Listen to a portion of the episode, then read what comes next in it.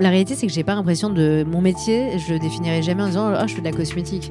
Euh, pour moi, je fais de la transformation digitale. Bienvenue sur le podcast Yaniro. Je m'appelle Alexis Eve et deux fois par mois, je vais à la rencontre d'entrepreneurs qui choisissent, le temps d'une discussion, de retirer leur costume de super-héros pour parler avec leur cœur de Jedi. Là où les super-héros de l'entrepreneuriat sont infaillibles, les Jedi doutent, se trompent et bravent les mille turbulences de l'aventure entrepreneuriale. J'avais aucune envie d'être entrepreneur. Mes parents euh, sont entrepreneurs, je les ai toujours vus euh, patron d'une PME. Yaniro, ce n'est pas qu'un podcast.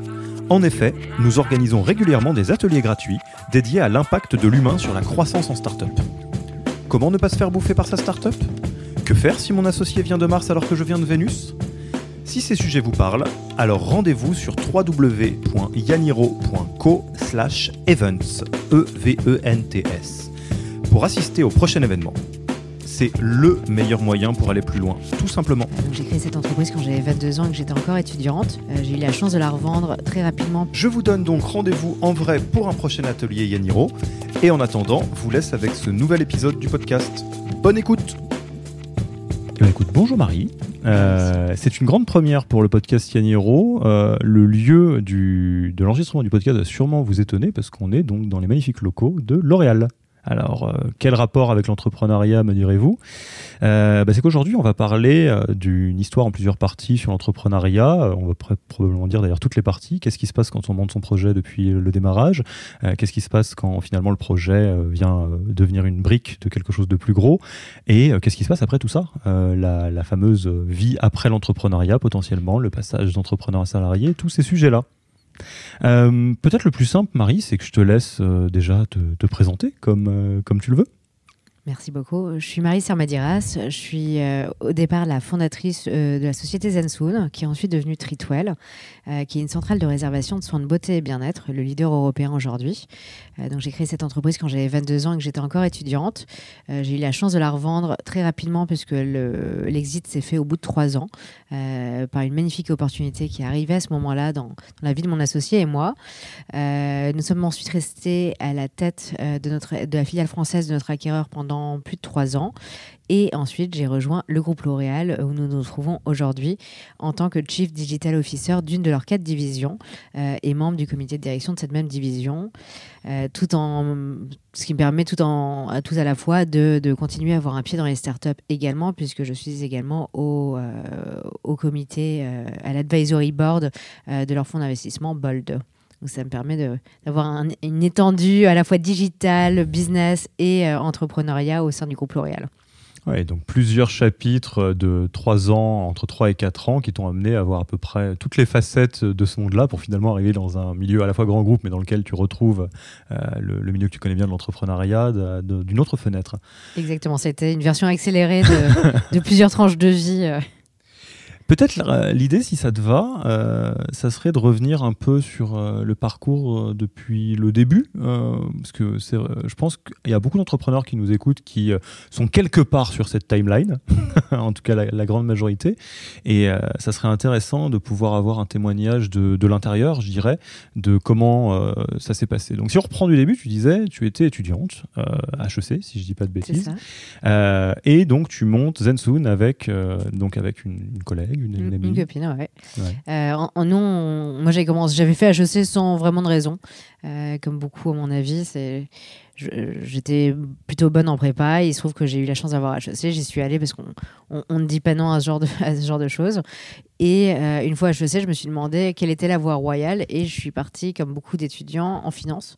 Euh, je suis partie faire de la fusion-acquisition à Londres dans une grande banque euh, et je suis revenue euh, totalement déprimée à Paris en me disant que c'était absolument pas ce que je voulais faire et que je voulais quand même donner un sens euh, à ma vie professionnelle et m'y retrouver et que je m'étais pas retrouvée euh, dans ce monde de la finance. J'avais aucune envie d'être entrepreneur. Mes parents euh, sont entrepreneurs. Je les ai toujours vus euh, euh, patron d'une PME avec les hauts, les bas, les problèmes de trésor, les bonnes nouvelles, le, fait qu'on parlait de ça à tous les repas. Et ça me branchait pas des masses. Donc l'entrepreneuriat pour moi n'était pas la voie royale et n'était pas la voie que je voulais prendre. Mais pourtant, un jour, euh, en dernière année, en master entrepreneur, qui est un des, un des masters les plus sympas et avec la meilleure ambiance d'HEC, j'ai eu la chance de rencontrer euh, ma, voisine en, classe qui, avec qui on a commencé à parler de projets divers et variés d'entrepreneuriat, jusqu'à ce que l'idée de Zensoon émerge, à savoir euh, qu'on n'arrivait pas à trouver ni l'une ni l'autre, un institut ou un coiffeur quand on le cherchait. On s'est dit, tiens, c'est marrant, ça n'existe pas, ça existe pourtant pour les hôtels, ça existe pourtant pour les restaurants. comment ça se fait que ça n'existe pas pour les professions du, du secteur de la beauté? Et au fil de cette discussion, on s'est dit, bah, tiens, pourquoi on ne le ferait pas?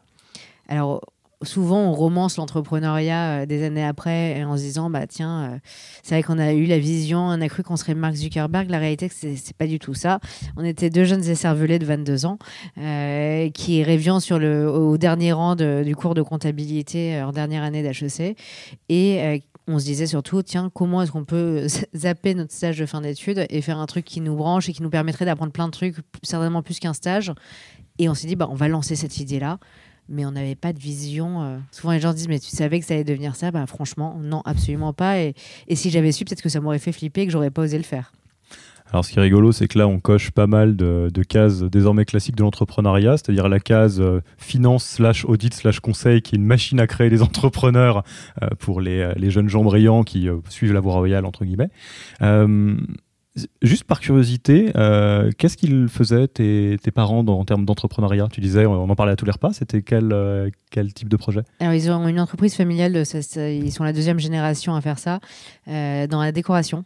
Euh, et l'aménagement d'intérieur, donc sur, euh, sur un positionnement euh, luxe, luxe, très luxe, et donc avec à la fois une boutique point de vente, mais également un bureau d'études qui leur permet d'aménager les intérieurs. donc c'est un, c'est vraiment de la gestion de projet très sur mesure, mais quand même avec une notion un tout petit peu industrielle quand ça on est à la boutique. Donc un métier qui n'a rien à voir, un métier d'artiste. Euh, moi, je suis d'une famille d'artistes et malheureusement, je n'ai pas du tout hérité de ce côté-là. Et au-delà du fait que toi, euh, tu t'es fait une euh, représentation de ce que c'est que le milieu de l'entrepreneuriat au démarrage par ce, biais-là, ils avaient, ils t'ont poussé dans cette voie-là ou, ils avaient une envie particulière à ton égard? Je pense que mes, parents se sont surtout euh, dit qu'il fallait à tout prix me sortir de ma crise d'adolescence et de ma rébellion. Donc, je pense que pendant tout mon lycée, ils se sont demandé comment ils allaient se, se, débarrasser de moi, me faire rentrer dans, le, rang. Donc, euh, une fois HEC, ils étaient déjà bien soulagés de se dire bon, allez, c'est bon, caser. Euh, quand je suis partie en finance, bah, évidemment, ça va très bien sur le papier. la petite fille parfaite qui a bien fait HEC et qui maintenant va faire de la finance d'entreprise à Londres dans une grande banque. Euh, c'était quand même un peu la classe pour eux. Euh, et puis quand j'aurais dit, bah, moi j'aimerais bien créer mon boîte, je pense qu'ils se sont dit, oh non, elle recommence ta crise de dos. c'est le retour. Euh, c'est le retour. Et, mais au fond, ils pour le coup, j'ai vu qu'ils étaient flippés, mais ils m'ont jamais empêché de le faire. ils m'ont juste mis en garde. Et je pense que j'ai toujours eu besoin de prouver un truc à mon père et j'ai toujours cherché à prouver un truc à mon père et à ma mère aussi, mais, mais je pense que c'est très lié à, mon papa. en faisant HEC, en essayant de toujours être. Ben, essayer de lui faire plaisir, lui montrer que je, je valais peut-être quelque chose. Je pense qu'en fait, il a commencé à vraiment me respecter le jour où j'ai eu des ennuis d'entrepreneur. Je pense que c'est ce jour-là où il s'est dit, ben, tiens, ma fille fait partie du même club, euh, du club de ceux qui, en effet, ont des mauvaises nouvelles, de ceux qui, euh, quand ils voient un recommandé, euh, le lisent comme la très mauvaise nouvelle de l'entrepreneur.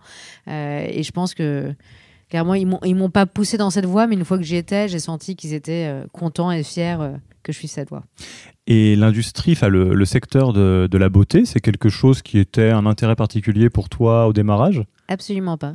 Euh, moi, je suis plus euh, alpinisme, moto, ben, des trucs qui ont vraiment pas grand-chose à voir avec, euh, avec les cosmétiques et la beauté. Après, c'est un, très, un très beau métier. c'est un métier passionnant. C'est un métier qui permet de, de rendre beaucoup de femmes et d'hommes heureux et leur donner confiance en eux. Donc, c'est quand même un métier qui... Voilà, c'est cool de bosser dedans. en revanche, je peux pas dire que c'est un hobby personnel je, commence à connaître ce sujet, le, le, marché relativement par cœur, mais c'est pas un hobby personnel. Oui, donc là, on est dans la pure histoire du euh, tiens, on pourrait faire ça, il y a un trou dans le marché, euh, pourquoi les gens n'y ont pas pensé, allez, on y va. Et, et puis, la réalité, c'est que j'ai pas l'impression de mon métier. Je le définirai jamais en disant oh, je fais de la cosmétique. Euh, pour moi, je fais de la transformation digitale, que ça soit euh, ici hmm. chez L'Oréal ou que ça soit dans ma vie précédente chez Tritwell. Euh, j'ai jamais eu l'impression de vendre des épilations ni de les faire.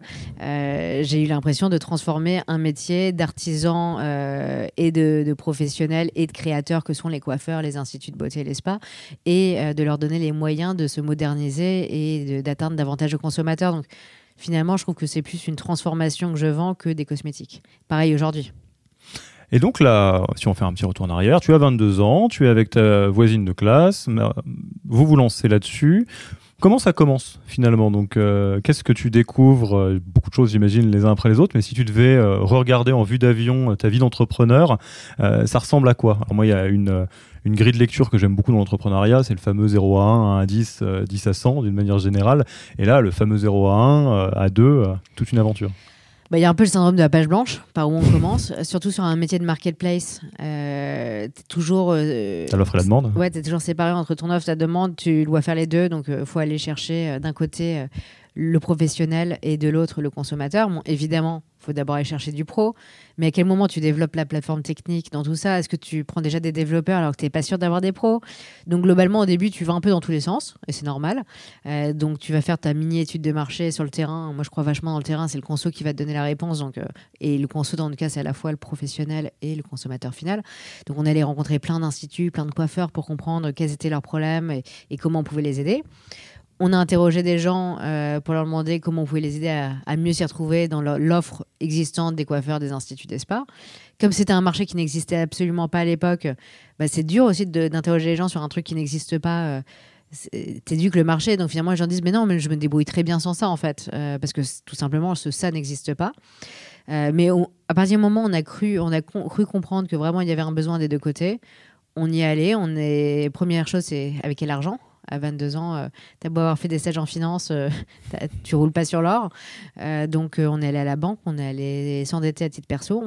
On, a fait notre premier mensonge d'entrepreneur. On a dit qu'on n'avait pas payé nos études et qu'on devait payer notre dernière année de master.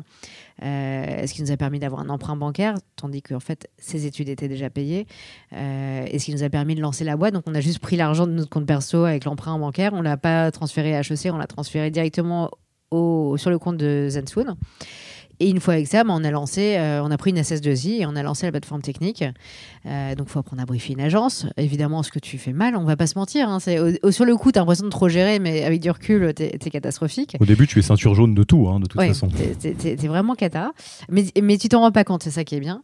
Euh, tu... Premier investissement, pareil, une, mobilette, et on a commencé à faire le tour de Paris. On le faisait à deux parce qu'on avait peur de sortir seul, faire du démarchage commercial. Donc, on y allait à deux pour essayer de convaincre des coiffeurs. Et je me souviens que le premier coiffeur qu'on a réussi à, convaincre, c'était un très beau coiffeur dans le 8e arrondissement euh, qui nous dit oui, qui nous dit ok, très bien, mais où est le contrat? On n'avait même pas de contrat sur nous, euh, on savait même plus comment goupiller le truc, on se regardait. Euh, l'air l'air totalement hébété, mon associé et moi, en sachant pas comment se dégoupiller de tout ça. Donc, tu joues un peu sur tous les tableaux avant tout le technique, donc le produit et euh, le côté B2B dans notre cas, le côté commercial. Et une fois qu'on a commencé à avancer sur ces deux piliers-là, on a commencé à lancer gentiment le B2C, à savoir comment se faire connaître, comment générer du trafic, mais de manière relativement ralentie, en faisant des RP, en faisant, euh, euh, en faisant des réseaux sociaux, jusqu'au jour où tu as une plateforme qui tient vraiment la route et tu peux commencer à investir chaque euro en web marketing. Avant ça, c'est quand même dangereux.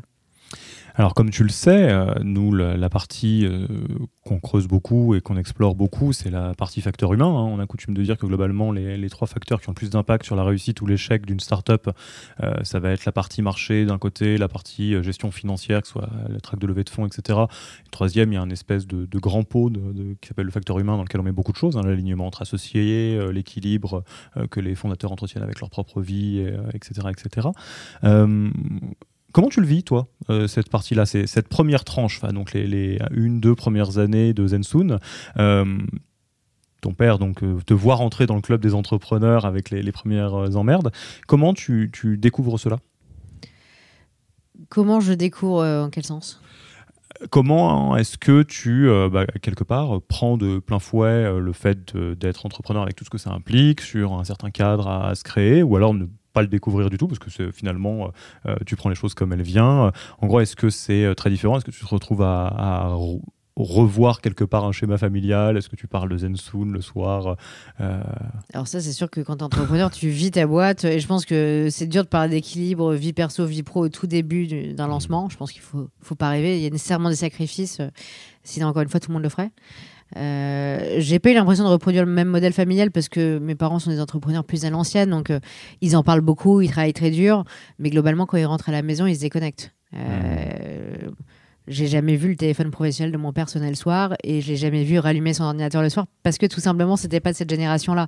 Euh, alors que nous on est constamment connectés, donc euh, on peut se permettre peut-être de partir plus en vacances ou de ou de faire un rendez-vous euh, en off la journée quand en revanche le, soir on est quand même constamment connecté.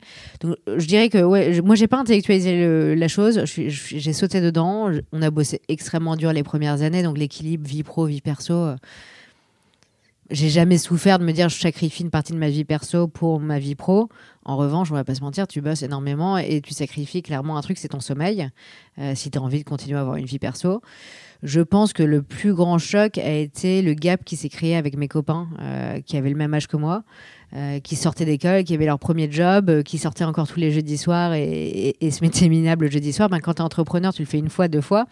Puis le jour où tu comprends que le vendredi, déjà, il peut y avoir des ennuis et que tu as besoin d'être au taquet pour le gérer et que tu pas intérêt à être en, en- état gueule de bois d'école de, commerce, bah, tu peux plus suivre. Et donc, il y a vite eu un gap qui s'est créé avec mes copains qui, eux, avaient des, on va dire, des, des carrières plus classiques et qui étaient partis dans des grands groupes euh, qui, eux, pouvaient se permettre de, de continuer à faire la fête et, et avoir 23 ans dans leur tête quand, malheureusement, pour moi, c'est... J'ai l'impression d'avoir pris 10 ans très rapidement, mais, mais pour le pire et le meilleur. Et comment tu l'as vécu, justement, cette déconnexion, déconnexion pardon, de, style de vie? Est-ce que, quelque part, il y a une partie de ton cercle social euh, qui est devenu un petit peu plus lointain, mais tu en as recréé un autre avec peut-être plus d'entrepreneurs? Ça s'est passé comment? Parce qu'effectivement, c'est un- une autre vie. Ouais, je pense que bah, heureusement les, vrais amis se gardent quelles que soient les conditions. Donc euh, les, vrais amis se gardent et les copains de, soirée et de beuverie, bah, ce, groupe-là évolue. Euh, eux restent très proches et, toi, évidemment, tu te fais d'autres copains. Et quand tu es entrepreneur, tu as la chance de rencontrer plein de gens brillants euh, qui, eux, partagent les mêmes ennuis que toi et que tu vois au départ pour des raisons peut-être professionnelles et qui deviennent rapidement des copains. Donc ton cercle d'amis évolue. Et c'est vrai que naturellement, mon cercle d'amis est, devenu un peu plus âgé que a naturellement eu quelques années de plus que moi. Et alors, donc, euh, continuons un peu la, frise chronologique. Euh, Zensoon euh, grandit, euh, l'attraction se fait de plus en plus nette. Comment ça se passe à partir de là, si on, avance tranquillement jusqu'au moment où on vous fait un appel du pied pour des propositions de rachat? Donc là, le, schéma classique, c'est de se lancer dans ce qu'on appelle un dual track, à savoir euh, à la fois euh, se lancer dans une levée de fonds et en même temps dans un process d'exit. Euh, comme ça, tu sécures au moins l'un des deux. Il se trouve que tu peux pas garder ce process trop longtemps non plus parce que d'un côté, c'est épuisant, tu deviens schizophrène.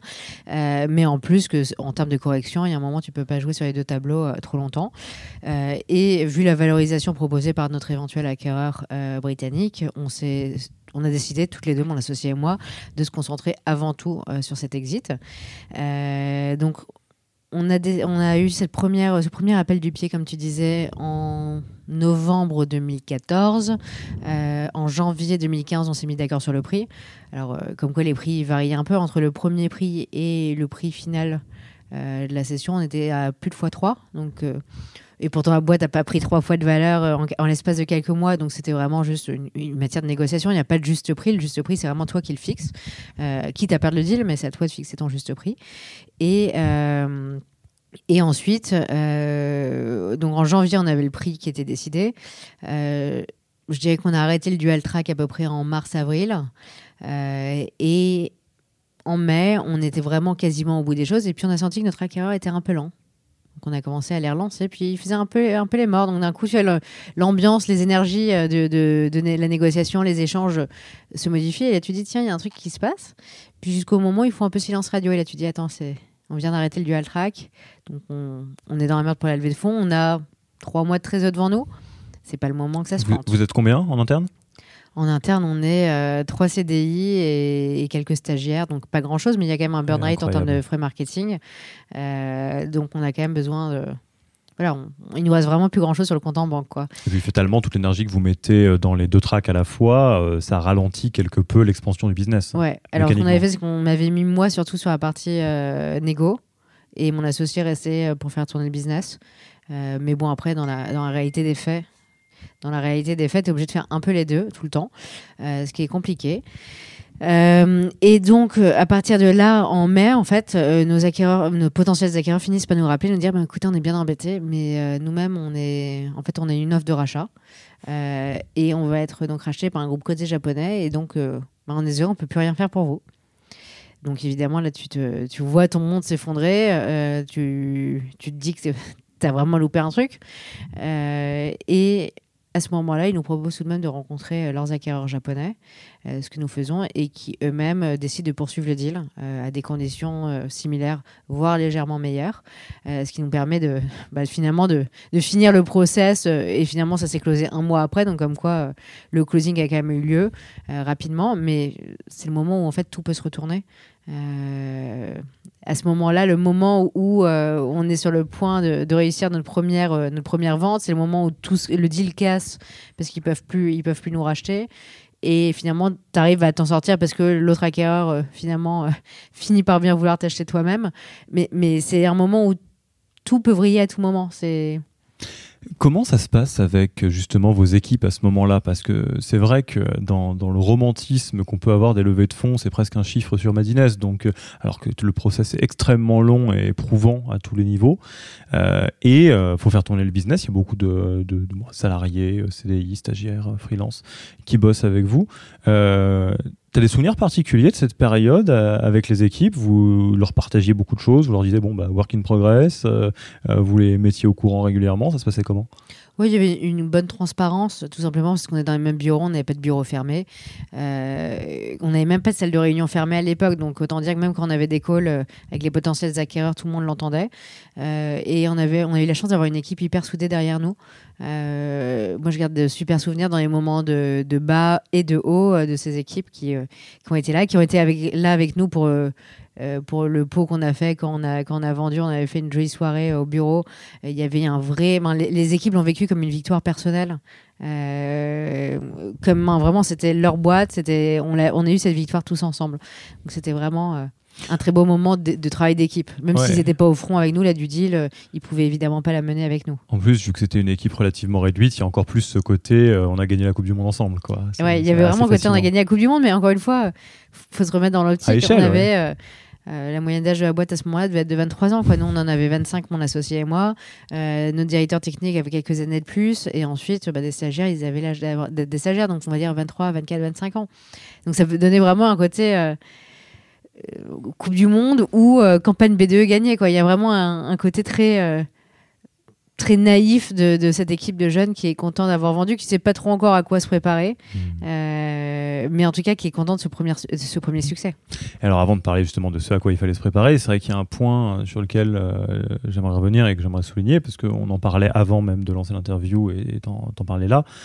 C'est hallucinant de voir à quel point effectivement c'est entre guillemets simple de post-rationaliser la belle victoire, le beau parcours euh, quand on est du côté de, bah, de l'histoire qui est entre guillemets terminée d'être écrite, mais c'est frappant euh, de, la manière dont tu le racontes, comment globalement tous les scénarios étaient possibles et euh, tout pouvait basculer de l'un à l'autre à chaque moment, parce que vous étiez sur un marché en structuration où vous teniez pas le gros, bout du bâton, clairement, au niveau européen, voire mondial, des levées de fonds sur lesquelles il faut jouer, même si vous, j'imagine, le track levée de fonds s'était plutôt bien passé, un changement d'interlocuteurs euh, du côté euh, de l'acheteur. Enfin voilà, c'est vrai que ça doit être un sacré. Là, on parle de montagnes russes euh, à amplitude maximale. De toute façon, ce sont des montagnes russes. De toute façon, l'entrepreneuriat, mais tous les jours est une montagne russe. Et, je pense qu'en effet, être entrepreneur, le vrai entrepreneur, le vrai bon entrepreneur, c'est celui qui sait garder un certain recul dans tout ce, joyeux bordel.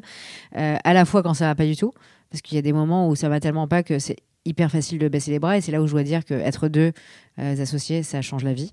Euh, seul, je pense que j'aurais baissé les bras plus d'une fois et, j'aurais abandonné certainement. Euh, je pense à un exemple particulier qui est, qui est vraiment marquant. Première levée de fonds, c'est la 325 000 euros, ce qui nous semblait énorme à 23 ans, parce que là, quand j'y repense, 325 000 euros, je me dis, mon Dieu, c'était ridicule.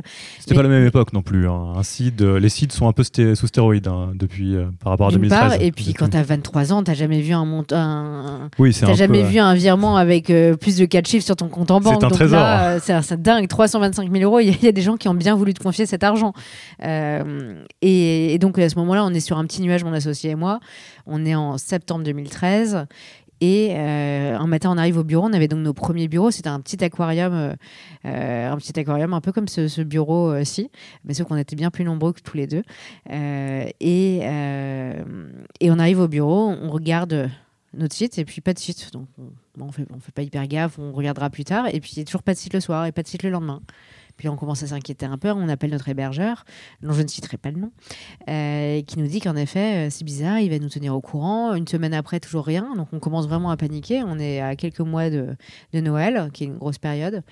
Euh, jusqu'à ce que notre hébergeur finisse par nous avouer que les serveurs ont cramé et que le serveur miroir qu'on avait a cramé aussi, qu'on n'a plus de site, que le code a disparu, qu'évidemment euh, les, deux nanas non, très portées à IT que nous étions euh, n'avaient pas prévu non plus des sauvegardes du code et de la base de données partout à l'époque.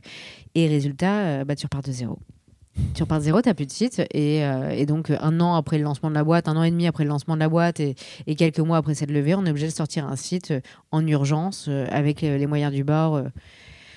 Ça a été une bonne crise quand tu repars de zéro et tu te dis il faut vraiment que je reparte de zéro à ce moment-là. Tu as clairement envie de pleurer là à ce stade-là. Ouais, et puis vraiment, on a eu un mois de nuit blanche totale.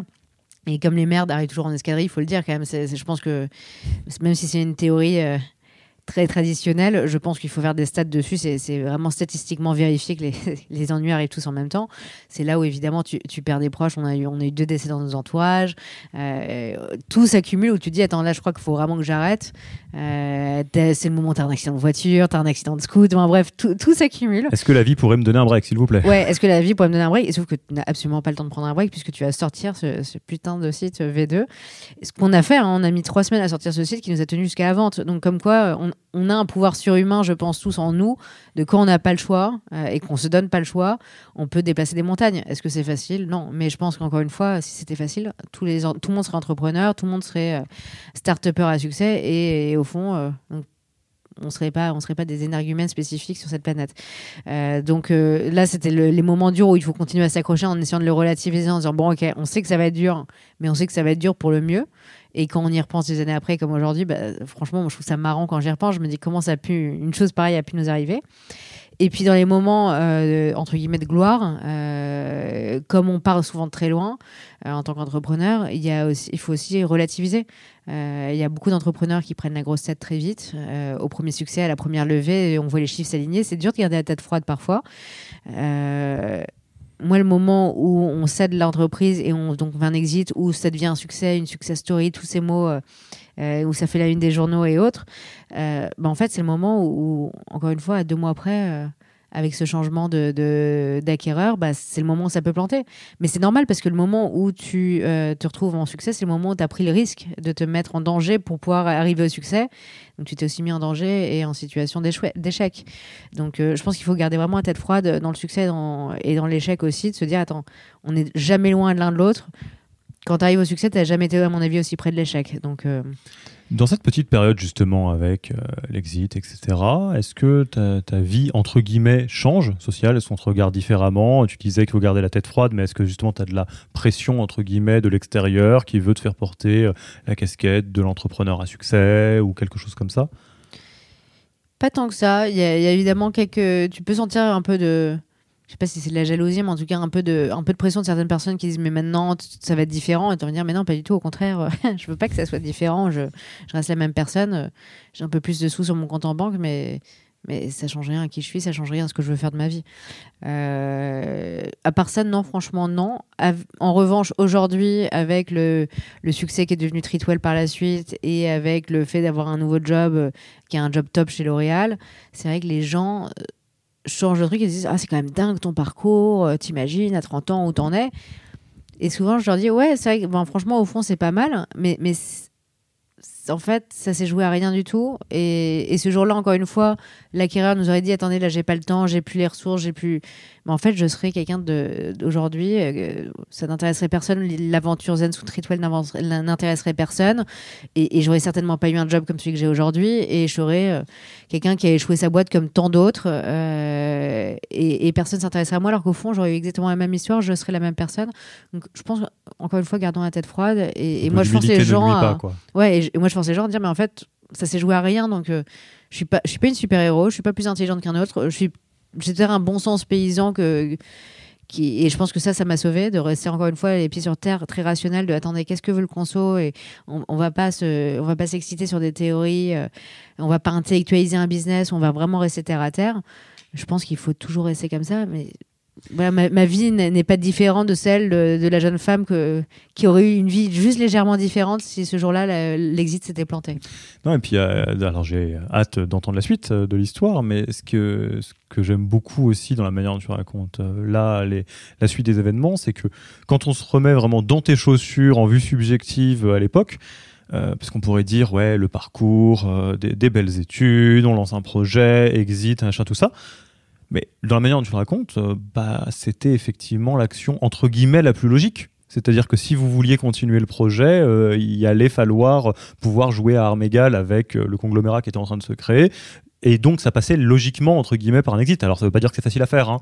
euh, mais donc c'est intéressant de voir. Clairement, et puis parfois, certains, on parfois des remarques en disant Mais attendez, pourquoi vous avez vendu? C'est une question qui revient souvent, mais pour, pourquoi cette drôle d'idée de vendre? Bah parce que c'était quand même la meilleure manière de protéger ce business, de pouvoir en, en créer quelque chose d'encore plus grand. Euh, parce que l'opportunité à l'âge de 25 ans de se dire bah voilà je fais, vaut mieux un petit exit euh, ou un exit de taille moyenne à 25 ans que euh, un exit à Facebook à 35 ans. Et puis et puis il fallait le faire un hein, l'exit à Facebook. Mais, mais, clairement à 25 ans c'était une opportunité énorme même pour nous pour apprendre plein de choses. Donc et puis il est juste tout simplement ça n'a pas été calculé. Il n'y a pas un instant où je me dis quand je crée ma boîte, je vais aller vers un exit. J'y ai même pas pensé. Et le jour où on a ce premier appel du pied euh, euh, de la part de, l'entreprise britannique, on est en train de déjeuner avec le, fondateur de cette entreprise et, CEO, euh, mon associé et moi. On est toutes les deux assises l'une à côté de lui en face. Il nous fait cette proposition. Et dans le cas présent, on a vraiment eu un cas de, pied puisque en fait, on, on s'y attendait tellement pas mon associé et moi qu'on s'est mis un énorme coup de pied sous la table au moment où il nous a fait une proposition tellement on s'y attendait pas. On n'avait pas calculé notre truc.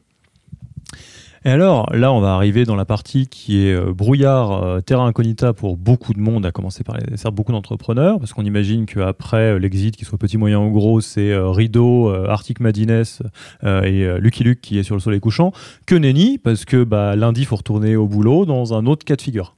Exactement. Et je pense que faut, la plupart des exits de startups, c'est que l'équipe fondatrice reste. Souvent, c'est quand même toi qu'on rachète euh, et, pas, euh, et pas les actifs de l'entreprise, parce que sinon, ils seraient drôlement bien valorisés. Euh, donc, en effet, le lundi, tu arrives au boulot. ça dépend évidemment de ton deal. Et le deal, c'est pour ça que les valos, je trouve qu'il faut toujours se méfier des, montants qui sortent sur les valos des boîtes. une valo, ça veut tout dire et rien dire.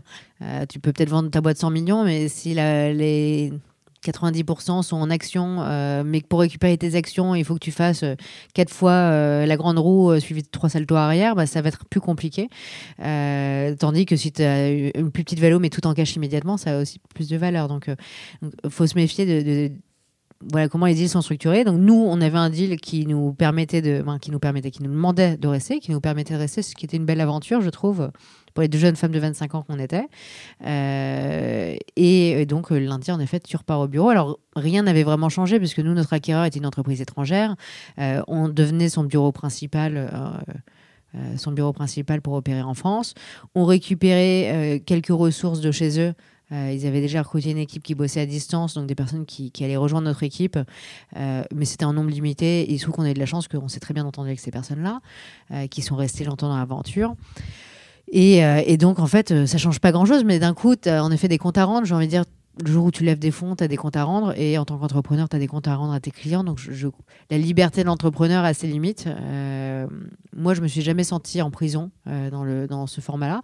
Beaucoup d'histoires de, ce type-là ne se passent pas bien, on va pas se mentir. Moi, j'ai interrogé tous mes copains qui étaient passés par là quand j'étais dans mon deal. Euh, je peux vous dire que j'en ai pas eu un en fait qui m'a raconté vraiment une, une, vraie happy ending story. Euh, moi, dans mon cas, je dois dire que franchement, j'ai aucun regret et que tout s'est hyper bien passé. Donc, toutes les histoires sont différentes. Nous, il se trouve que nos acquéreurs ont été très cool, euh, qu'ils ont su nous laisser suffisamment d'espace pour pouvoir exprimer notre créativité et notre sens de l'entrepreneuriat et qu'en plus ils nous ont passé plein de blé donc il y a un moment faut pas euh, faut, faut, pas faut pas cracher dans la soupe. On a pu développer euh, ce qui est devenu Tritwell. Euh, on a grossi à 500% de croissance par an pendant plus de trois ans. Euh, on a recruté une équipe. On, était donc trois CDI au moment de la vente. Le troisième est parti pour lancer sa propre boîte juste après le rachat. Quelques mois après on était plus d'une cinquantaine. Donc c'est dur de cracher dans un soupe quand on voit ça et que ça nous a permis de, lancer et de développer notre bébé pour en faire aujourd'hui une très belle boîte du digital français. donc aucun regret là-dessus et, une super aventure avec, avec en effet des, des, règles qui sont légèrement différentes. Alors quelques comptes à rendre, mais nous, c'était bien cadré, ça s'est très bien passé. Je pense que le seul moment qui a été très amusant, un, des moments qui a été très amusant au tout départ, c'est que donc on a, on a revendu et on est allé. Euh, on avait rendez-vous avec leur directeur euh, commercial au bout, au bout d'une semaine pour lui expliquer comment on travaillait. Et, je me souviens de cette réunion, il y avait donc une vingtaine de personnes qui étaient là pour écouter les deux petites françaises qui avaient réussi à développer leur, leur start-up avec des moyens quand même très limités par rapport à tous les autres. Donc il y avait un côté très euh, terre à terre qu'ils appréciaient beaucoup. Euh, et je me souviens qu'ils nous interrogeaient tous en disant Mais attendez, mais vous faites comment pour gérer votre fichier commercial? Je disais Bah, on a un Excel. Et ils me regardent en disant, mais Salesforce, Salesforce, ça vous dit rien Et puis moi, 25 ans, n'ayant jamais bossé dans un grand groupe, non, Salesforce, ça ne me disait concrètement rien du tout. Je voyais un petit logo bleu que j'avais dû voir une pub, mais à part ça, je ne savais pas ce que c'était. Ils n'arrivaient pas à entendre et à comprendre qu'on n'avait pas Salesforce pour gérer nos, nos, fichiers commerciaux, que tout était globalement euh, des process qui tenaient sur trois personnes et, euh, et globalement euh, totalement à l'arrache. Donc c'était assez amusant de voir ce petit gap culturel. Et puis très vite, on s'est adapté, très vite, on a structuré, très vite, on a eu un middle management et, et tout a très bien déroulé par la suite. Il y a un mot-clé là dans ce que tu viens de dire qui, euh, j'ai l'impression, explique quand même beaucoup de choses. c'est de dire on a su s'adapter. Et il y a un peu de ça, parce que tu as raison, il y a beaucoup de, de rachats qui se passent plutôt mal, faut quand même le dire, hein, pour tout un tas de raisons.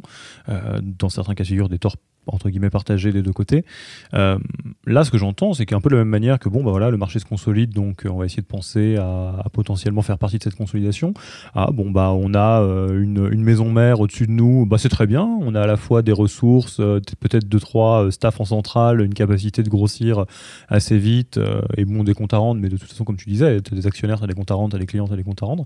J'ai l'impression qu'il y a un, vrai, une vraie forme de flexibilité chez toi entre guillemets du type bon bah, on va voir euh, de quoi demain est fait et on va essayer de jouer le, rôle qu'on peut jouer là-dedans. Exactement. Et puis je pense que, en fait, si tu as envie d'éviter d'être frustré, il faut que tu définisses aussi tes règles. Et je pense que tes acquéreurs font une due diligence, une due diligence sur toi entrepreneur, mais sur ta boîte également évidemment. Euh, à toi de faire une due diligence sur eux aussi. Et, moi, je me suis beaucoup posé la question de dire, ok, si demain euh, ça se passe pas bien, est-ce que je suis contente avec le deal que j'ai? Euh, Quelles sont mes portes de sortie? Donc, je voulais m'assurer quoi qu'il arrive d'avoir une partie de mon prix en cash pour me dire, dans le pire des cas, si demain ça se plante parce que ce sont les pires, je, je repars pas les mains vides et je repars avec quelque chose qui déjà me convient.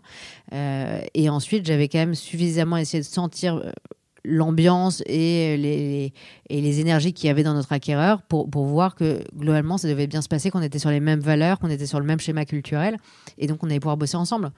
Si derrière je, m'allie avec des gens qui, euh, je trouve, n'ont pas les mêmes valeurs que moi ou pas les mêmes, la même culture d'entreprise que celle que j'aimerais instaurer, bah, logiquement ça risque de mal se passer. Si je suis avec des gens qui sont hyper dans le contrôle, qui vont vouloir contrôler tout ce que je fais, ça risque de mal se passer. Après, je pense qu'en effet, il faut une certaine flexibilité. En tant qu'entrepreneur, on a tous des très gros caractères. En général, c'est rare l'entrepreneur qui a peu de caractère et, et qui est hyper doux. On n'est pas doux comme des agneaux. Moi, je pense avoir un très gros caractère et être plutôt une rebelle dans l'âme. Après, retour à la crise d'adolescence, on en a parlé au début. Hein. Mais, tu vois, quand je vois mes parents, ils continuent à me dire, tu es vraiment une rebelle, donc comme quoi ça, ça continue. mais je pense qu'il faut, on a tous un, petit côté rebelle en nous quand on est entrepreneur. On a envie de changer l'ordre établi. C'est ça l'entrepreneur, c'est changer euh, l'ordre établi, créer quelque chose de nouveau qui n'existe pas. Et si, ben, c'est donc euh, essayer de faire évoluer les choses. Euh, je, je pense que malgré ce côté rebelle et un peu grande gueule que je peux avoir, tant que les règles sont fixées, les règles étaient fixées avec eux, on avait des objectifs communs, on avait des règles communes, on s'était mis d'accord sur les manières de travailler. Ils les ont respectés. J'ai respecté ma part du boulot, donc ça s'est très bien passé. S'ils les avaient pas respectés, à moi d'être suffisamment intelligente pour m'être baquée avant en me disant bon, si ça se passait mal, est-ce que j'étais prête euh, à perdre euh, cette partie-là, donc une partie en action? Est-ce que, est que je suis prête à partir? Ben, Ce sont des questions que je me suis posées pendant ma phase de due diligence. Oui, il n'y avait, pas de surprise finalement. Euh, le cadre, tu le connaissais et tu étais prête à l'accepter euh, dans les règles de Et si ça se passait mal, j'étais prête à partir en me disant que ben, ça, aurait été évidemment frustrant, mais, mais ça aurait été. Euh, c'est dans le royaume du possible. Voilà, c'est dans le royaume des possibles et il faut juste avoir analysé tous les possibles. Et alors, du coup, on va avancer aussi sur cette phase-là. Ça dure trois ans, pareil. comment, comment ça se passe et, qu'est-ce qui fait qu'à un moment donné, fin de chapitre et démarrage de chapitre suivant? Alors écoute, moi je trouve que ça a été une phase passionnante euh, parce qu'on a eu trois ans main dans le cambouis où tu fais tout vraiment hyper opérationnel, donc c'est une, formation géniale. Euh, moi j'étais pas commercial euh, pour un sou. Tu vas faire du, tu vas sur le terrain, tu vas faire du porte à porte, c'est hyper formateur. Tu fais le service client, donc tu apprends à gérer de toute façon, il n'y avait pas de meilleure manière d'apprendre que de faire les métiers. Donc là, tu fais tous les métiers. Tu structures tes campagnes AdWords, tu fais le SEO, tu fais la gestion du produit, tu aides le designer à, développer le site. Ça, c'était toute la première phase. Deuxième phase, ben, d'un coup, on dit en fait, c'est plus à toi de faire ça. Maintenant, ton but, c'est de scaler l'entreprise. passionnant parce que vraiment, on a eu ce deuxième chapitre où l'idée, c'était de dire on veut plus que vous ayez les mains dans le cambouis. quand tu es quelqu'un d'opérationnel au départ, c'est pas toujours évident, mais, mais, pour autant, on a eu cette chance de devoir structurer une équipe. Encore une fois, on a recruté plus d'une cinquantaine de personnes euh, en l'espace de quelques mois. Donc, il y a comment tu recrutes une équipe, comment tu la formes, comment tu la fais monter en compétences, comment tu structures un middle management, comment tu gardes ta culture d'entreprise, ta culture euh, de start-up en faisant, grossir une entreprise si vite. Euh, donc, c'est des challenges très différents mais que moi j'ai adoré mener et, il se trouve que ça a super bien marché et que euh, le business est hyper bien développé. moi, ça m'a permis d'apprendre tout un nouveau set de compétences, à savoir être, patron d'une business unit slash d'une PME et plus du tout opérationnel. Euh, mais vraiment être là pour aider tes équipes à grandir, à se structurer et à développer le business. Et jusqu'au jour où, franchement, tu te rends compte que la mission est accomplie parce que si tu n'étais plus là, le business continuerait à tourner. Et c'est ça le succès. Il y, a une partie quand tu es entrepreneur où tu le vis mal. Euh, cette partie-là, c'est vrai a un moment quand je me suis dit, tiens, si je partais demain, le business pourrait continuer à rouler. Bah, ça fait mal en tant qu'entrepreneur parce que c'est quand même ton bébé. C'est un peu comme quand tes parents et que tes enfants ont plus besoin de toi et disent non, c'est bon, j'ai plus besoin de toi, je, peux rentrer tout seul. Bah, c'est un peu pareil. Là, tu, l'entreprise vole de ses propres ailes, mais au fond, je trouve que c'est ça le, la mission accomplie de l'entrepreneur c'est le jour où tu arrives à avoir structuré suffisamment ta boîte pour qu'elle puisse se passer de toi. Et alors, comment se passe la, fin de l'aventure Tritwell? Ça correspond euh, à quoi de, ton côté? C'était euh, une envie de faire autre chose La fin d'un deal tel qu'il était prévu avec euh, l'acquéreur? Comment ça se manifeste? Alors, il n'y avait pas de deal au sens où on devait rester normalement théoriquement trois ans et ensuite c'était un, CDI au, sens propre et figuré. C'est tant que vous êtes là, tant mieux et, avec plaisir pour vous restiez. moi, ça faisait sept ans que j'y étais au total, donc on va dire trois ans et demi pour la première phase, trois ans et demi pour la deuxième j'avais quand même l'impression d'avoir vraiment fait le tour de ce business, euh, qui est un business passionnant que j'adore. Euh, j'avais une équipe que, j'adorais euh, et que j'adore toujours, puisqu'une grosse partie de l'équipe est encore là-bas. Et, résultat, je, sentais quand même que j'avais fait le tour de ce que j'avais à y faire. J'avais que 29 ans. Euh, c'était quand même encore le tout début de ma vie. Je me suis dit, il faut quand même que je vois autre chose. Et c'est vrai que là, il y, a une question qui se pose c'est comment tu te recycles en tant qu'entrepreneur? Moi, j'ai eu la chance d'être à la fois entrepreneur et, on va dire, chef d'entreprise. Petite nuance différente. Les start peuvent, start peuvent faire peur à, des boîtes ou à d'autres personnes qui voudraient mener des projets. la euh, un patron de filiale ou chef d'entreprise fait un peu moins peur. Mais quand même, qu'est-ce que je vais bien pouvoir faire de ma vie? Euh, À la fois, à 29 ans, j'ai géré une boîte qui, est en grande vitesse et qui commençait à faire un bon chiffre d'affaires avec des grosses équipes. Euh, mais est-ce que ça se recycle n'importe où? Et, évidemment, tu sais pas non plus comment chercher un job parce que dans mon cas, j'en ai jamais cherché. Finalement, c'était ma première aventure, euh, ma, seule aventure professionnelle avait été finalement celle-ci. Euh, et il se trouve que, comme souvent dans la vie, on se prend beaucoup la tête à se poser 10 000 questions. Et moi, la première, en étant une bonne contrôle fric que je suis.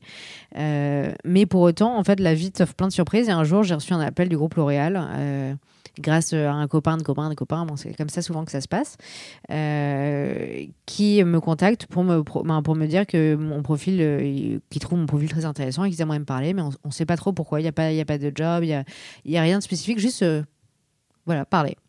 Donc je me dis, bah, L'Oréal, franchement, au départ, c'est pas du tout l'endroit où je me voyais venir bosser. Euh, parce que d'une part, pour moi, c'est vraiment le, grand groupe. Euh, euh, c'est vraiment la caricature du grand groupe. c'est un métier très féminin et un groupe très féminin où j'ai beaucoup de copines d'HEC qui sont parties commencer leur carrière. C'est pas du tout c'est tellement le contraire de la voie que j'ai prise finalement, qui c'était un peu la voie royale que j'ai refusé de prendre à la sortie d'HEC. Je me dis, bah, c'est marrant, c'est vraiment pas ce que je pouvais imaginer pour ma carrière. Et puis, en vrai, je vois même pas ce qu'ils vont pouvoir me proposer. Mais après, il faut être intelligent, il faut aller voir les gens s'ils te, te contactent. Et euh, ce que j'ai fait, il se trouve que j'ai eu un rendez-vous avec les RH qui m'ont donc, euh, qui ont donc commencé à me, parler, à me faire rencontrer plein de gens en interne, sans pour autant qu'on parle d'un quelconque poste. Et là, j'ai commencé à avoir la chance de rencontrer tout, une grosse partie du comité exécutif du groupe L'Oréal, de tous ces gens brillants, extrêmement inspirants, sans pour autant parler de poste et sans savoir du tout pourquoi j'étais là. Donc, d'une part, ça m'a surpris parce que je me suis dit, bah, quand même, c'est hyper marrant. Moi, je m'attendais pas du tout à ça. Euh, et puis, d'autre part, c'est. Hyper intéressant, je rencontre des gens passionnants qui ont des, des, projets passionnants pour moi, qui sont divers et variés, que ce soit euh, euh, pour certains des projets de marque, des projets business, des projets digitaux. et je trouve ça passionnant d'en parler avec eux jusqu'au moment où surgit cette opportunité, évidemment un peu dans l'urgence, qui est de reprendre la direction du digital d'une des divisions de L'Oréal. Euh, et je me souviens de, du coup de fil du, DRH du groupe qui me, qui me propose cette opportunité, de ma première réaction euh, très féminine de me dire est-ce que je suis vraiment capable de prendre ce job? Euh, Parce que je me sens pas du tout une experte du digital. Hmm. Je suis entrepreneur je, dans une entreprise du digital, mais il n'y a pas un moment où je me dis que je suis une experte du digital, comme Lubomira Rochet, notre, notre big boss du digital ici, qui a une vraie expertise, une vraie. quand, quand on l'entend parler, on se rend compte qu'elle connaît par cœur le digital. Moi, à l'époque, je j'ai pas du tout l'impression d'être câblé 100% digital. Et puis, petit syndrome d'imposteur, dire en plus, j'ai jamais bossé dans un grand groupe. Euh, est-ce que vraiment je veux savoir comment ça marche? Est-ce que Bon, et puis finalement, euh, ayant eu beaucoup de, ayant beaucoup de salariés femmes et les ayant beaucoup coachés euh, sur ce fameux syndrome de l'imposteur, je me dis attends non, tu vas pas t'y mettre toi aussi, donc maintenant tu y vas, t'essayes, et puis dans le pire des cas, soit ça te plaît pas, tu partiras, soit ça marche pas, tu te feras tirer, bah, ça, ça, te mettra une petite claque. De toute façon, tout échec faut le prendre, et donc bah fonce. Et donc je termine en novembre, un vendredi en novembre 2000. 2019, 2018, excusez-moi, euh, chez Treatwell. Et le lundi matin, je débarque chez L'Oréal. Donc, j'ai malheureusement pas eu la chance de prendre un break entre les deux. J'ai enchaîné les deux aventures. Et, euh, évidemment, bah, le début chez L'Oréal, euh, à la fois passionnant et extrêmement dur parce que tu découvres une nouvelle vie et que là, ça a été un stretch bien plus compliqué que le passage start-up à toi et start-up racheté. Là, c'était vraiment un, un, tout nouveau monde que j'ai découvert, exaltant, mais hyper dur au départ. Alors il se joue le stretch parce qu'effectivement, euh, il y a un grand stretch quand on passe de euh, salarié à entrepreneur, d'entrepreneur à salarié euh, également. tu rajoutes à ça aussi le côté fonction de direction, CXO dans un grand groupe. tu le vis où le stretch, je dirais? C'est presque où est-ce que ça, où est-ce que ça fait mal, où est-ce que ça tire? À tous les niveaux. Déjà, tu arrives je me souviens que le premier jour, moi je suis plutôt de nature timide, donc en plus, euh, tu arrives le premier jour, tu as l'impression de rentrer à l'école il est où mon cartable? Je m'habille comment? Et, puis, on as une sorte de comité d'accueil, tu dois te présenter à tout le monde, tu as tellement de nouveaux visages, tu sais pas qui est qui, tu comprends rien à l'organisation, parce qu'en plus, l'organisation de L'Oréal est extrêmement complexe quand tu viens de l'extérieur. Une fois que tu es à l'intérieur, ça te paraît hyper simple, mais, mais quand tu arrives, tu comprends pas qui est qui. En plus, il y a plein de titres de postes qui se ressemblent. Tu es totalement paumé. T'as pas un truc aussi facile qu'un annuaire qui te permet de te retrouver, des organigrammes tout près sur ton bureau pour comprendre qui est qui. T'as pas de fiche de poste, ce qui est génial est très flippant. Euh, et certainement mon côté euh, bon élève euh, me, fait, me fait dire à ce moment-là, mais attendez, c'est quoi mon brief? Vous voulez quoi de moi? Tu remplaces quelqu'un qui était adoré et qui était quelqu'un qui était un vrai expert du digital tout le monde te parle en franglais euh, avec des, acronymes euh, et des, un jargon qui est un jargon soit très technique digital dans certains cas, soit un jargon propre à L'Oréal qui n'est pas exactement le même que celui de ton ancienne vie. Donc globalement, en fait, on te parle une langue étrangère.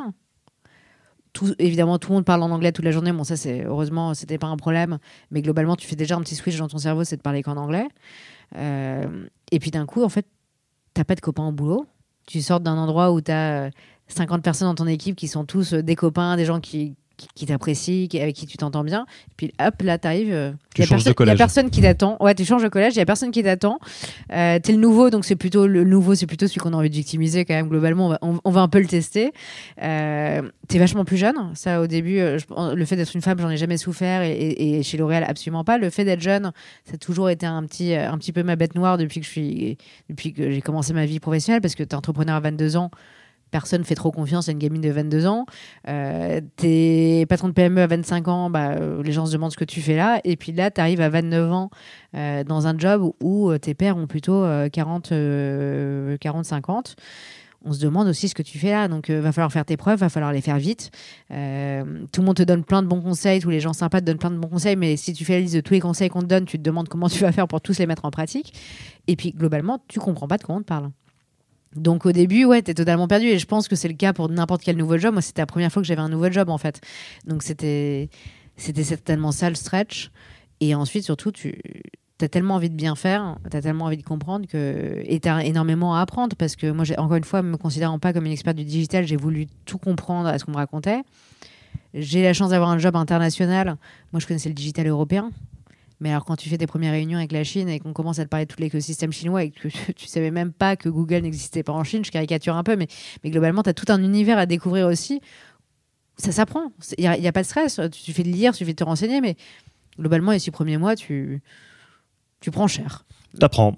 mais t'apprends, mais j'ai l'impression d'avoir eu en un an un MBA d'une qualité incroyable, de m'être amusé, d'avoir appris plein de trucs, d'avoir rencontré plein de gens hyper sympas et hyper smart chez L'Oréal.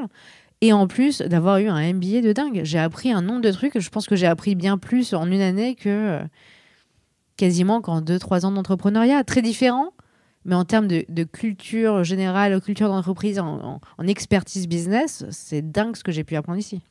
Et comment tu vis le, le je dirais, le, j'allais dire le changement de des franches. Parce que toi tu as vécu euh, au début où tu, tu, montes ton projet avec ta copine euh, donc globalement bon bah, vous faites ce que vous voulez avec les moyens du bord hein, mais euh, vous avez pas trop de contraintes. Puis donc toute la chaîne qu'on a qu'on a vu après. Là dans un job de salarié il y a à la fois une zone d'influence qui est assez forte parce qu'il y a la, la puissance d'un groupe derrière toi, euh, mais en même temps une organisation euh, où il y a plus de monde en haut, à gauche, à droite, et puis avec tout le matriciel euh, des grands groupes. T'en as pas parlé du tout là dans ce stretch? Alors, dans l'organisation, il y avait cette partie-là, en effet, dans l'organisation, le fait de s'y repérer. Les coups des franches, je, je, vois ce que tu veux dire. Je, je pense qu'après, on n'a jamais vraiment écouté franches. En tant qu'entrepreneur, quand même, tu t'adaptes à une personne, c'est ton client. Et donc, euh, ton client veut, ton client veut pas, c'est lui qui va décider si tu as les coups des franches ou non. Ça va être le retour de ton super pouvoir d'adaptabilité, ça je le sens. Ouais, non, mais ici finalement le client, bah, tu es très peu en contact avec lui, autant dire que tu le vois pas. Alors moi je continue à être une grande obsédée du client et, euh, et à croire qu'il n'y a que lui qui a la bonne réponse euh, et c'est lui qui nous dira ce qu'il faut faire. Mais finalement ton client ici, c'est le reste du groupe, c'est le reste de tes collègues, c'est comment tu peux servir au mieux les, différents, les différents parties prenantes qu'il y a autour de toi. Et ça, je trouve que on s'adapte et on, le comprend. Évidemment qu'au début, euh, tant que tu n'as pas fait tes preuves en plus, on va pas te laisser une marge de manœuvre de dingue. La chance qu'on a, je trouve, c'est qu'une fois que tu as réussi à convaincre et à inspirer confiance, bah, quand tu as un projet et que tu as envie de le dérouler, bah, les gens te suivent. Ça met plus de temps, on va pas se mentir, le temps n'est pas le même. Et pour une impatiente comme moi, c'est pas tous les jours facile. C'est plutôt le côté sur le temps ou plutôt que les coups des franches, c'est plus la notion du temps qui, me, qui, qui peut être parfois plus compliquée. Euh, mais une fois que tu as compris comment ça se goupillait, une fois que tu as compris euh, comment tu peux euh, mettre en branle cette machine, finalement, tout se goupille, c'est juste que ça met plus de temps. Mais comme tu le disais, la machine est bien plus grande. Donc quand elle, est, quand elle est mise en marche, elle a une puissance que tu n'aurais jamais en tant qu'entrepreneur. Donc encore une fois, tu as les plus, tu as les moins. Tu peux jamais avoir que des plus, tu peux jamais avoir que des moins. Et pour finir, comment ça se passe le, le fait d'être en, en, lien avec l'écosystème euh, startup avec une autre casquette euh, que ce soit dans ton poste à L'Oréal. Euh, J'ai cru comprendre que tu as aussi des, euh, des activités euh, par ailleurs qui font que tu es en, en, lien avec cet écosystème, à commencer par ce podcast, hein, où tu parles aux entrepreneurs. quel comment dire, comment tu te sens dans ce rôle-là un peu différent Donc, euh, d'avoir vécu l'entrepreneuriat avec ta propre aventure, avec, ta, donc ta, cofondatrice, euh, et là d'être dans un autre monde euh, tout en ayant vécu des choses? Alors, j'essaie vraiment de, protéger les entrepreneurs dans un grand groupe, à savoir que c'est très facile de, vouloir faire travailler des entrepreneurs, mais c'est aussi très dangereux pour certains entrepreneurs de les faire travailler avec des grands groupes, parce que les grands groupes ont nécessairement des, besoins, des demandes qui sont euh, pas toujours viables pour des entrepreneurs. J'essaie toujours de garder en tête que j'ai pas envie de faire appel à des entrepreneurs si ça les met en danger. Euh, et d'insuffler ça euh, ici. Et je pense qu'on a quand même un bon respect des entrepreneurs dans ce groupe, donc à, persévérer dans cette voie. Et ensuite, moi, je continue à essayer de m'impliquer au maximum dans cette communauté parce que mon, cœur est entrepreneur et je pense que je peux exprimer ce cœur euh, entrepreneur euh, ici chez L'Oréal aussi, mais en dehors aussi dans mes activités personnelles. Et ce qui fait que je continue euh, à en effet m'impliquer dans cette communauté, que ce soit pour conseiller des entrepreneurs, pour les aider à se développer. Et puis en tant qu'investisseur, moi je continue à investir dans des startups, à être business angel. Euh, j'ai pas encore fait d'exit, donc j'espère que je le regretterai pas. Hein. on, verra, on verra le jour J. Mais en tout cas, rien que pour le chemin partagé avec ces entrepreneurs, je trouve que c'est un, J'adore cette, cette, euh, cette mission-là. tout en essayant d'aider les entrepreneurs, non pas en donnant des conseils, parce que les, bons conseillers sont souvent des mauvais payeurs. C'est très facile de donner des conseils, on en reçoit plein. Et franchement, si j'avais écouté tous les conseils qu'on m'avait donnés en tant qu'entrepreneur, je pense que je me serais bien planté. Euh, certains, j'aurais dû les écouter, ça dépend évidemment desquels. Euh, j'essaie vraiment d'être là pour les aider sur ce côté relativisé euh, toujours de prendre les choses avec du recul et de se rendre compte que ça sera des montagnes russes et qu'il ne faut pas se stresser, qu'il faut garder les pieds sur terre et surtout garder encore une fois les, mains dans le cambouis, ce côté très paysan, euh, le bon sens paysan euh, qui est hyper important je trouve en tant qu'entrepreneur. C'est le seul truc où je pense que j'ai mon, petit regard à apporter aux entrepreneurs mais je ne pense pas pouvoir euh, changer leur vie ni euh, leur apporter euh, des grands conseils qui leur permettent de réussir en trois clics. Ça serait beaucoup trop facile. Écoute Marie, merci beaucoup. je vais du coup pas te, faire l'affront de te demander de, donner un conseil à qui que ce soit parce que je suis d'accord avec toi. Les, les, conseils, c'est c'est pas ce qui manque aux, entrepreneurs. Mais en revanche, plus qu'un conseil, juste quelque chose que tu as envie de dire à, des entrepreneurs euh, qui, pour une raison ou pour une autre, pour les bonnes et les mauvaises raisons, euh, arrivent en, bout d'un chapitre entrepreneurial et se posent la question de justement ce que on disait, euh, comment on recycle un entrepreneur ou une entrepreneur. Qu'est-ce que tu as envie de, dire à celles et ceux qui nous écoutent, qui sont peut-être dans ce cas-là ou qui voient ce cas arriver à l'horizon? Je pense qu'en tant qu'entrepreneur, on est on a vécu énormément de hauts et de bas, donc globalement, on est quand même très secoué à la fin de cette aventure entrepreneuriale, euh, dans le bon sens et dans le mauvais sens. Hein. On est globalement souvent sur les rotules. Euh, on se pose beaucoup de questions sur, sur le sens de ce qu'on a fait et la, et la, suite de cette aventure. Euh, je pense que la réponse, elle peut, elle peut pas être exactement la même pour ceux qui ont réussi, qui sont plutôt sur une sortie positive et ceux qui sont sur une sortie plutôt négative. La sortie plutôt positive, je m'inquiète pas trop pour eux, mais si j'ai un conseil, c'est garder les pieds sur terre. Euh, et n'oubliez pas d'où vous venez, que c'était pas loin de l'échec, certainement un moment, et, et personne peut nier qu'il n'est pas passé loin de l'échec. Euh, et pour ceux qui ont échoué, qui sont vraiment ceux qui sont dans cette situation plus compliquée, c'est si on change juste de prisme, ils ont appris tellement de trucs pendant cette aventure entrepreneuriale qu'il faut pas manquer de confiance, que ça se revend hyper bien l'entreprise, qu'il y a toujours manière de le, le, montrer comme une très belle aventure et de le et de le vendre. Donc, faut pas avoir honte, faut pas avoir, euh, faut pas se dire qu'on a échoué quelque chose. En fait, l'entrepreneuriat, il y a beaucoup plus de chances d'échouer que, de réussir. Et encore une fois, ceux qui réussissent, je pense, la petite différence a parfois été une toute petite pitch net, un tout petit nudge de chance. Donc, euh, vous, vous étiez certainement pas loin, il faut pas le regretter, il faut, il faut prendre confiance dans, ce parcours de dingue. C'est le chemin qui compte finalement en tant que le résultat. Ce qu'on peut dire aussi euh, pour euh, ceux qui nous écoutent, celles qui nous écoutent, c'est qu'il y a beaucoup de choses très bien qui sont faites en France pour aider des entrepreneurs à euh, rebondir après l'échec. On pense à 60 000 rebonds, à second souffle, des fois plus dans le milieu entrepreneurial que start-up, mais ça peut être intéressant de ne pas rester tout seul dans ce cas de figure. Et puis, depuis t'en parler au global, je pense que plus on parle de ses ennuis, souvent l'entrepreneur se ferme et refuse de parler de quand ça va mal. Euh, évidemment, il ne faut pas le crier sur le marché quand ça va mal, mais, je pense que si vous avez des copains et des copains entrepreneurs, c'est aussi fait pour parler de ce genre de choses. Et autant ne pas sentir seul. Il y a toujours des gens qui pourront vous donner de bons conseils aussi ben, et vous aider juste en vous écoutant. Euh, donc parlez-en, il faut, faut pas rester dans son coin. Euh, espérer que ça se voit pas et, qu'on s'en sortira tout seul. Écoute Marie, merci. On va arriver à la, fin de l'interview. Euh, je sais que tu es quelqu'un de, très, euh, très occupé. Quelqu'un qui aurait écouté l'épisode et qui aurait envie de, te, parler pour juste voilà, te témoigner du fait qu'elle a bien aimé euh, l'épisode.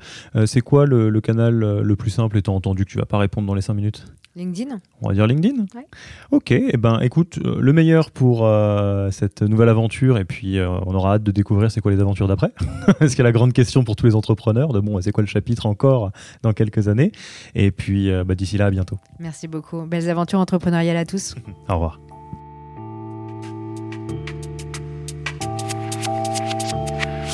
Merci d'avoir écouté cet épisode. Si ça vous a plu et que vous ne voulez rater aucun nouvel épisode, le plus simple est de vous inscrire sur la newsletter Yaniro sur www.yaniro.co. Pour aller plus loin, rendez-vous lors d'un de nos ateliers gratuits pour commencer à avancer sur vos propres turbulences. Je sais, ça fait peur, mais c'est comme ça qu'on avance. On vous attend avec impatience sur www.yaniro.co/events, E-V-E-N-T-S, et à dans deux semaines pour le prochain épisode.